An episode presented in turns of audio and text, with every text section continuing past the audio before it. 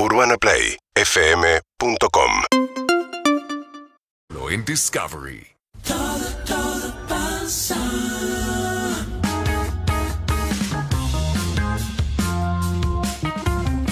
Temporada de playoff en la NBA. Estamos en un lindo momento porque están arrancando recién un par de series eh, 2-0, Filadelfia 2-0 y los Warriors están 2-0. Hoy juegan los líderes, Phoenix y Miami. Y el que más sabe del NBA es el señor Álvaro Martín. Hola Álvaro, querido, ¿cómo estás? Buenas tardes.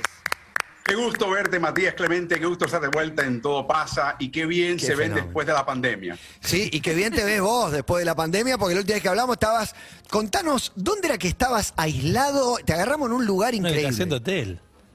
Sí, estábamos encerrados en un hotel, de hecho recuerdo estaba en Los Ángeles durante finales y creo o no, a la una de la, ma- de la madrugada hubo un terremoto en Los Ángeles. No. Cuando te digo terremoto, te digo que estaba en el, en el piso 21 y siento que hay un movimiento, estaba laborando en ese momento, me levanto y al dar un paso al costado, el piso se movió que por poco me caigo. Pasos al Yo costado. escuchaba a la gente afuera en el Y hotel, los huéspedes, Terremoto y que querían tomar el pandemia. elevador para descender. Digo, no, no, no, no, no, es una buena idea. Escalera. Escalera solamente. Escalera y marco de puerta Pero para piso, pero, pero ¿qué piso es? 21. ¿Qué se recomienda 21. en piso 21? ¿Qué se recomienda? ¿Qué se recomienda en piso 21? ¿Quedarse en el piso 21, Álvaro, o, o bajar y que sea lo que Dios quiera? Yo te diría que si hay fuego hay que bajar por la escalera. Si no hay fuego, quédate en el, bajo el umbral de, de una puerta y, y a rezar el rosario. ¿Había fuego? No hubo fuego, no, no hubo fuego. Menos mal. menos mal, menos mal. Bueno, y, y ahora estás. ¿A dónde estás? ¿A dónde te encontramos en este momento?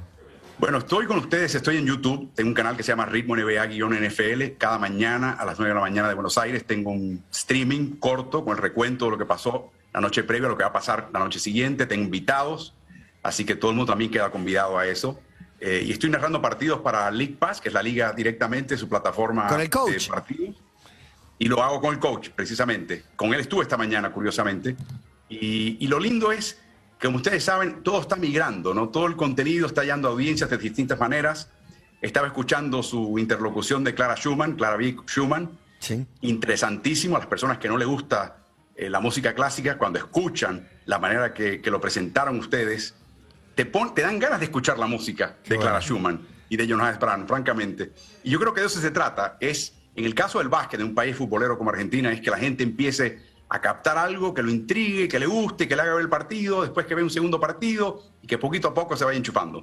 El básquet ahí en Estados Unidos es uno de los deportes más, eh, más importantes y, y más convocantes. Aquí en la Argentina no, pero ahora está de moda.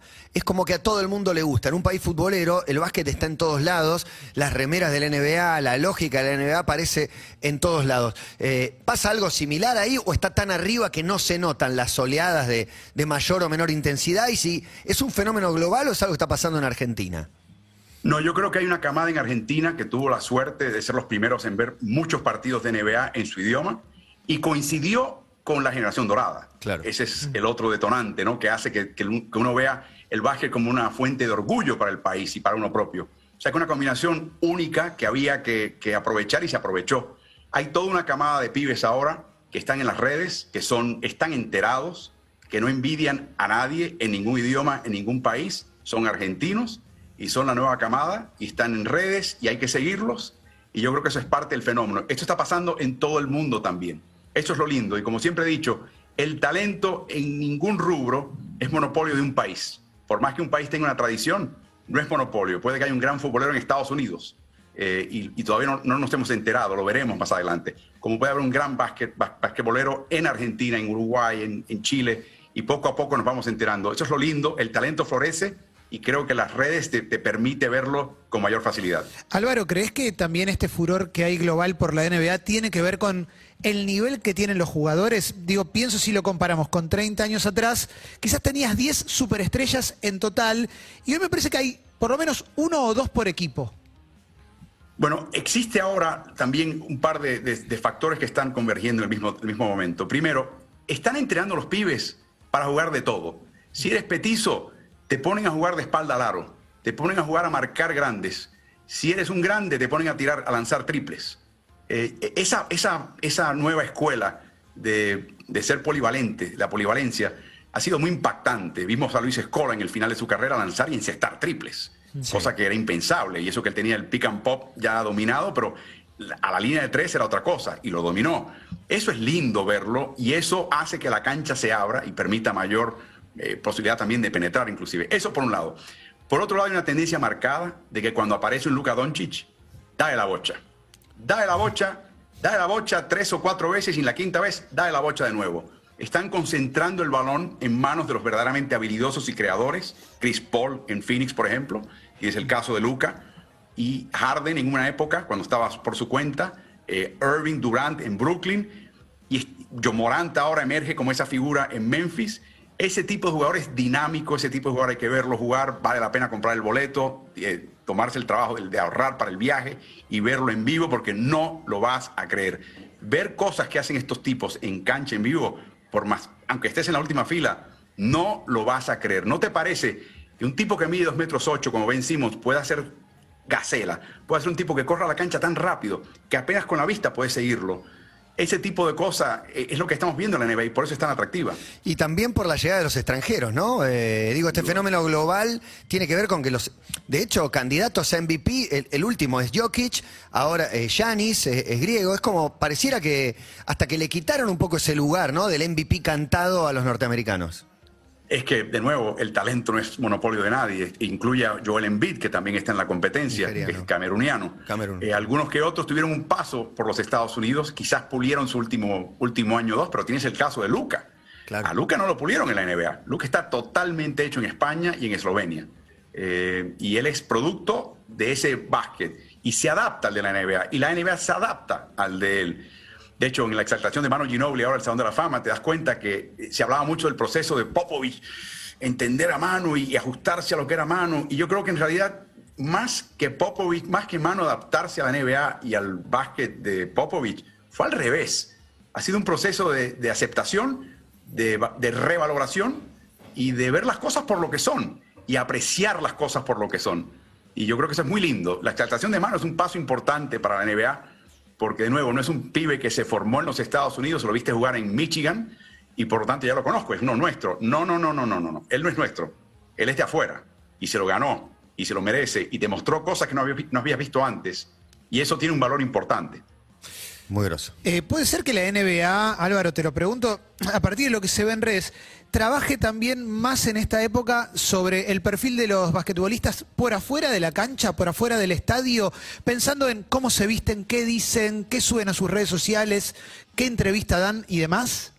Yo creo que para allá va todo. Yo creo que la gente no te va a ver un partido de básquet, ni siquiera un séptimo partido de finales completo. Hay chicos y chicas de 40 años o menos que no te van a ver un séptimo partido de finales, aun si son hinchas de básquet, aun si son hinchas del equipo que está jugando ese séptimo partido. Quizás te vean en el último cuarto, pero van a estar con la compu, van a estar con el teléfono, van a estar con otra pantalla, van a estar distraídos.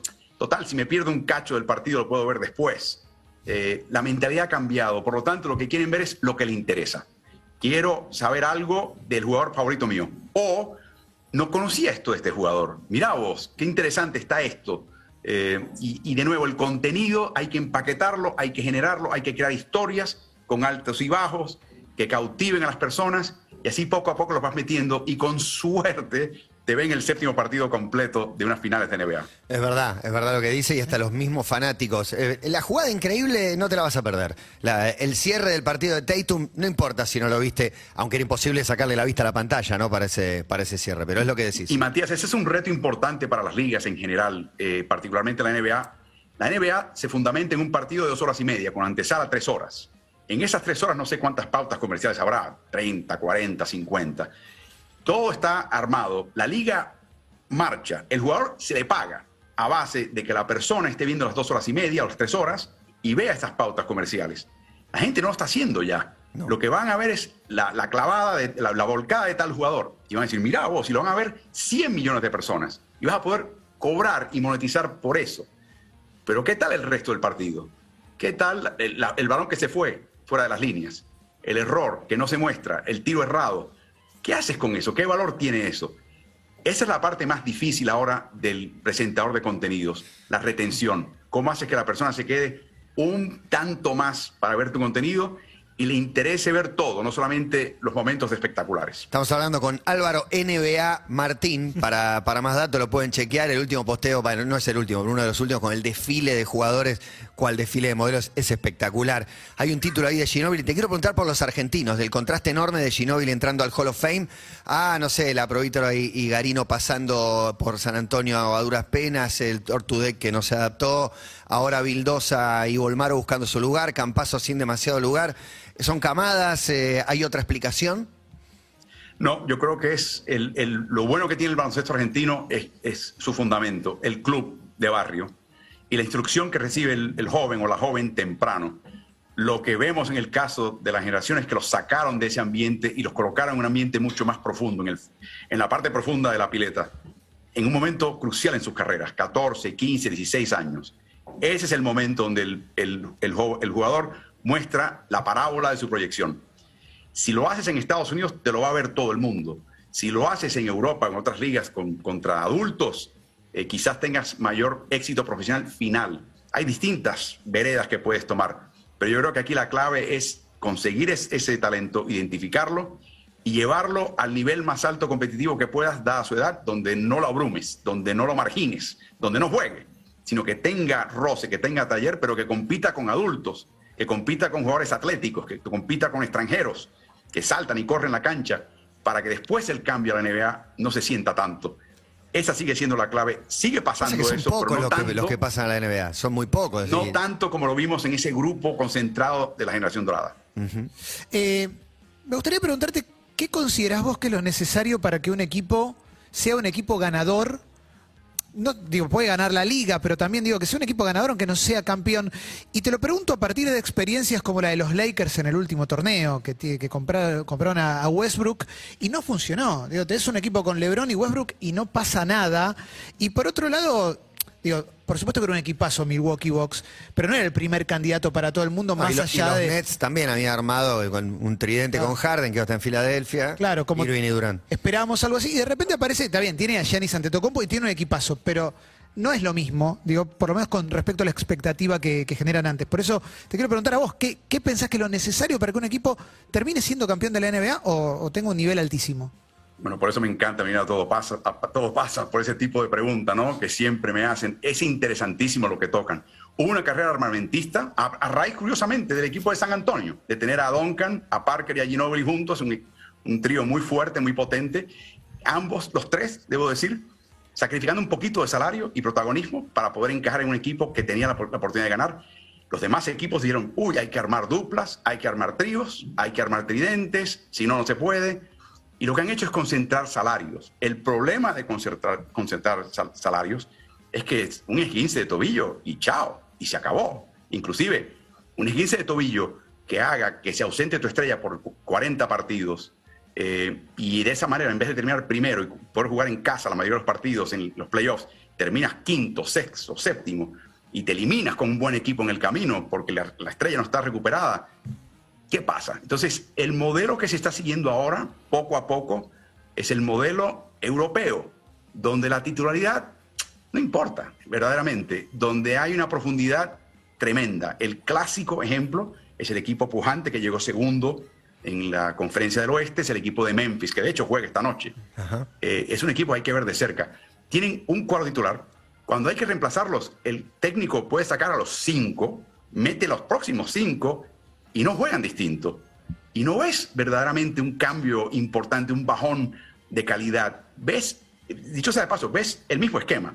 Ahora bien, lo bueno, si alguien está lesionado en el primero o segundo cuadro y tienes que meter a tercera línea, no te das cuenta que metiste de tercera línea. O sea, le pone mucha presión al técnico de armar una profundidad y una capacidad de que el reserva pueda llegar y el sistema no cambie. Y se divide en el protagonismo. Y yo creo que para allá va mucho más el básquet, que es lo que siempre ha sido en Europa. La NBA está empezando a aprender esa lección de a poco y está viendo más y más equipos que se dirigen a esa dirección. Por un lado dijiste, le dan la pelota al habilidoso, dale todas a Luca, y por otro lado está repartido en equipo, ¿no? Y un poco matizar esas dos cosas, ¿ve? parece contradictorio y no lo es. Es la pugna, es una pugna, pero fíjate, eh, se ausentó dos partidos eh, Luca porque tiene un problema en el gemelo. Y sabe Dios cuando regrese, esos problemas pueden ser un poquito difíciles de recuperar. No te toma una semana recuperarte. Entonces pueden perderlo. Si lo pierden, pierden esta serie de primera vuelta. Se eliminan. Un equipo que podría estar para final de conferencia, semifinal de liga o finales de NBA. Y se quedó en el campo en la primera vuelta. ¿Por qué? Porque depende de ese jugador. Claro, el mérito de Dallas es que anoche sin Luca, en cuestión de un partido que perdieron el primero en la serie, en el segundo aprendieron cómo jugar sin Luca y ganaron en casa. Un partido impresionante. Sí. Pero de nuevo, ese es el tipo de presión que antes el técnico de NBA decía, no, tengo al, al caballito, acá tengo aquí al, al, monstruo que me va a resolver el problema y yo no tengo que coacharlo, pongo ahí en la línea, la alineación titular y, y, y, chao. Y pido minutos cuando, cuando quiera. No, ahora tienes que desarrollar al décimo en tu rotación, al undécimo, al duodécimo, porque van a tener papeles importantes y porque tu equipo tiene que seguir competitivo con o sin estrella. Y Memphis perdió con, con Timberwolves, digo, Memphis salió segundo y, y, Minnesota séptimo, alguna de las sorpresas. Te quiero preguntar por el afuera también, eh, ¿estás consumiendo eh, todo lo que tiene que ver con NBA? Digo, en las danzas fue hace mucho, pero ahora aparece Lakers. Es como que es una maquinaria que no para de generar, ¿viste la, la Winning serie? Time, Winning Time. Winning Time. Bueno, es, es parte de lo que estaban haciendo ustedes con Clara Big Schumann es generar historias, relatos, es generar interés en una historia que te están contando en tu casa, tu abuelo, de lo que pasó aquella vez y te interesa porque la historia te está llevando poco a poco y hay altos y hay bajos y hay situaciones que no sabes lo que va a pasar. Lo lindo que tiene el deporte es que generalmente las tramas no están escritas, sobre todo la parte deportiva, seguro y a veces en la parte tras bastidores no sabes exactamente lo que va a pasar. Tienes que esperar hasta julio, la agencia libre, a ver qué pasa con este y empiezas a especular y qué va a pasar. Es muy lindo eso y, la gente se prende con eso. Yo lo distingo, me parece que hay muy poca distinción entre los que siguen las novelas y los que siguen la NBA. Porque es ese tipo de incertidumbre de qué va a pasar, de especulación, de, y estás viendo a ver qué pasa, y ahí si hay una señal importante que nos delata que este va a ser el curso y el camino que va a seguir este jugador, este equipo, estás todo metido en eso todo el día. Y eso es lo que está enganchando a la gente más que si jugaron el pick and roll muy bien y hicieron el skip pass a la esquina perfectamente bien. Y esa voz, ¿no? Encima, Sí, la voz de Álvaro. Martín, que siento que, claro, va a decir chas en cualquier momento, levantando las manos va a gritar, va a gritar el coach, es, una cosa espectacular. ¿Y, eh, qué te sorprende de esta, de esta serie, de estos playoffs? ¿Qué vibrás? ¿Qué, qué, qué cosa especial crees que se viene? Bueno, yo quería ver a Memphis jugar y avanzar, y sucede que el rival de primera vuelta es el que se torna interesante. Eh, estás viendo en Filadelfia que Harden, que es la gran figura con el cual se pensaba que iban a ganar el campeonato, está más que dispuesto a habilitar al compañero. Y emerge un chiquito, un jovencito que se llama Tyrese Maxi, que sabíamos que era bueno, pero está demostrando una calidad tremenda. En prácticamente cada serie hay algo que te sorprende. Milwaukee no está arrancando muy bien. Chicago no mete una, una bocha, pero marca muy bien y da gusto verlo entumecer al, al, al, equipo campeón. Y así vas pasando una por una. ¿Qué te pareció Chris Paul la otra noche? Cuando las papas queman, no, y el partido se pone un poquito tenso. Hey, este chico tiene un trastorno compulsivo y decidió que aquí no pasa nada en y no ese tiene anillos, ¿no? Sin que, no, no ganó. sin que yo lo diga. Es el, es el que encendió y apagó las luces del estadio. Es una historia increíble, ¿no? Porque se hizo, eh, se hizo vegano a los 30, no sé qué edad tiene, eh, digo, pero de, de, grande cambió su alimentación, Sí. cambió su juego. El otro día, en el momento más caliente, penetraciones, amagues. Eh, me pareció un chico, era increíble lo que hizo. Exactamente, de hecho siguió los pasos un poquito de Luis Escola, que en un momento estaba comiendo solamente carne y luego al final comió solamente eh, comida vegetativa, así que está haciendo un poquito de eso. Y eso es lo lindo, o sea, es un veterano que nadie habla de él como un jugador más valioso, pero si ese equipo gana el campeonato, no lo ganan sin él. Es tan sencillo como eso. Eso es lindo, e, es lindo ver ese tipo de, de, de trabajo, de esfuerzo, de sorpresas. Eh, si tú me dices a mí que Nueva Orleans iba a terminar en playoffs, no lo podía creer. No lo podía creer. Ese equipo estaba muerto, sin su figura. Y perdió Y por está en 10 los contra el mejor equipo, que era Phoenix. O sea, no, no es que y perdió hay por calidad, no, no tienes de ganar esa serie, pero hay calidad en ese equipo, hay, hay razones para ver jugar ese equipo. Y tienen un coach de 40 años, que es un tipo maduro, exjugador, 700 partidos jugó en la NBA, y que tiene mucha experiencia como asistente, y que conoce y sabe cómo, qué botón apretar en qué momento para que su equipo responda. Es lindo ver eso. Bueno, y Mi- y Minnesota tiene a Prigioni también en, comandando las ofensivas, perdón. sí. Ey, Se nota. no fue una mera coincidencia que el momento y el día que anuncian la extensión de Chris Finch, que es el jefe de Pablo, anunció la extensión de Pablo. Es muy Eh, ya ha dicho el Finch en ataque. varias ocasiones, ataque. cuando hacen preguntas técnico-tácticas de por qué, que si el equipo va a empezar a hacer este tipo de jugada o este tipo de acción ofensiva, la respuesta de Finch ha sido, la verdad es que tengo, vamos a pensarlo, pero déjame hablar con Pablo. Hay que hablarlo con Pablo. O sea, tiene mucha deferencia Finch, que es un genio ofensivo, pero varias veces ha, sido, ha ido más allá de lo que tenía que, que- que ir para mencionar a Pablo e incluirlo en la toma de decisiones. Eso es un muy buen augurio. Yo creo que Pablo tuvo su experiencia en Pasconia eh, y yo creo que aprendió que tiene mucho que aprender. Eh, no creo que esté apurado para hacerse cargo de un banquillo. Eh, creo que está aprendiendo todavía muchísimo. Creo que quiere ver este equipo a- llegar a su fruición, a un posible campeonato, una final de NBA. Pero a mí no me cabe duda que al paso que va va a ser coach del equipo Mira, que él quiera. No lo o sea, había que él pensado. tampoco. Es inédito. Un coach argentino en la NBA sería rarísimo. Pero sí, sería increíble. Rarísimo, porque Y- a Manu lo lo- ves por, por, por la estatura de, de figura que tiene y el vínculo con, con Pop, pero a Prigioni no, no lo hubiera imaginado. Bueno, yo a Manu no lo veo como técnico No porque quiere hay un impacto No le interesa, en ¿no? la calidad. No, él como posibilidad eh, sería buenísimo. Eh, pero yo creo que el estilo de vida de un técnico no es compatible con lo que él está buscando, por lo menos en este momento. Y con los chicos jóvenes es muy duro, muy, muy duro. O sea, que tienes que verdad querer hacerlo porque vas a tener que sacrificar mucho. Pero bueno, vamos al, tema que mencionás. Prigioni es parte, eh, ahora, exjugador, pero ahora entrenador. ¿Tú te das cuenta de la calidad de entrenador que ha tenido Argentina que nunca se le dio la oportunidad en la NBA? Por distintas razones. ¿Tú te das cuenta lo que es nacer en la generación correcta y quizás ya adaptarte y enchufarte a un sistema ¿Nos un poquito mayor y ajeno a, al vuestro? a Rubén Mañano, a Julio Lamas, a. Lobeja Hernández dirigiendo la NBA? seguro, de asistente, de, de asistente, seguro. Y al paso del tiempo, si encuentra un poquito cómo es el ritmo, ¿por qué no? La capacidad la tienen, les sobra, les sobra. Mira, estos tres que mencionas, se le ha olvidado más básquet que el que ha aprendido varios técnicos que están en la NBA en- hoy en día. No quiero nombrar nombres. Pero ya te digo, o sea, el tema es que no entraron en el sistema, no, no, no es el momento, no, no, no fue compatible, pero la calidad está ahí. Y por eso te digo, la clave aquí es, es llegar temprano a ciertos lugares, enchufarte, conocer el ambiente, desarrollarte de- de ese ambiente, que la gente que, que no es la tuya, que es la ajena, te vea, te aprecie, y luego empezar a mostrar lo que tenés que, que mostrar. Eso nunca, eso nunca deja de ser el caso. Y eso es lo lindo. Y el que hayas nacido en Timbuktu no quiere decir que no puedas llegar a la NBA. La última de mi parte, Álvaro, es, eh, ¿le falta algo a la NBA? Quizás tiene que ver con tu gusto personal, pero ¿le puedes agregar algo más o modificar algo? ¿Qué, qué le agregarías o le cambiarías? Yo creo que hemos llegado a un punto de la NBA donde se, está- se toman las cosas, eh, se dan las cosas por sentada. Y de las cosas son así porque son así. Y no se han dado cuenta de los grandes sacrificios que hicieron las generaciones previas para que la liga esté donde está. Yo creo que veo jugadores que no juegan bajo contrato, que están ganando millones y no juegan. Y las excusas no me satisfacen. Eh, veo la liga que no está siendo lo su- suficientemente agresiva en desarrollarse y proyectarse fuera de su país. Eh, que todavía no hacen mucho material en otros idiomas. Que debería estar, eh, por ejemplo, el ejemplo clásico, los Milwaukee Bucks no tienen transmisión en griego. Explícame esa, Matías, por favor. No, increíble. Increíble. Explícame esa. Y debe estar todo Entonces- Grecia viendo los partidos de Milwaukee. Por amor a más Dios. cambio horario que tengan. por amor a Dios. Entonces hay cosas que puede hacer la liga que debería hacer, y esta es la liga más adelantada en este rubro, quiero que sepan, pero todavía hay una sensación de que no, estamos bien, no, no estamos bien. El otro día vi una campaña en las, las transmisiones de Estados Unidos de la NBA, de la cerveza Heineken, y la campaña en realidad es una campaña por la Liga Champions, y están vendiendo la idea a la afición de la NBA que vean la Champions. Un momentito, voy a pedir tiempo acá, un momentito.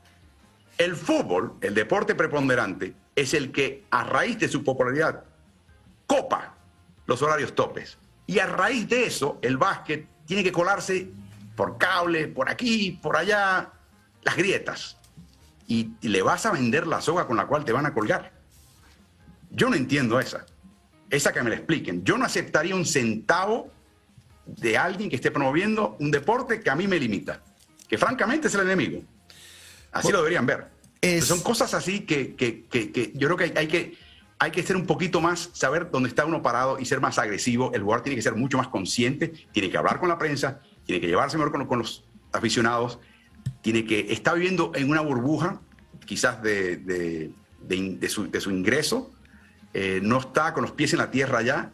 Y yo creo que hay, hay un poquito de eso. Hay que volver a regresar a lo fundamento, a lo fundamental, en, en tanto a nivel de gerencia como a nivel de jugador, para seguir creciendo este deporte. No son los reyes.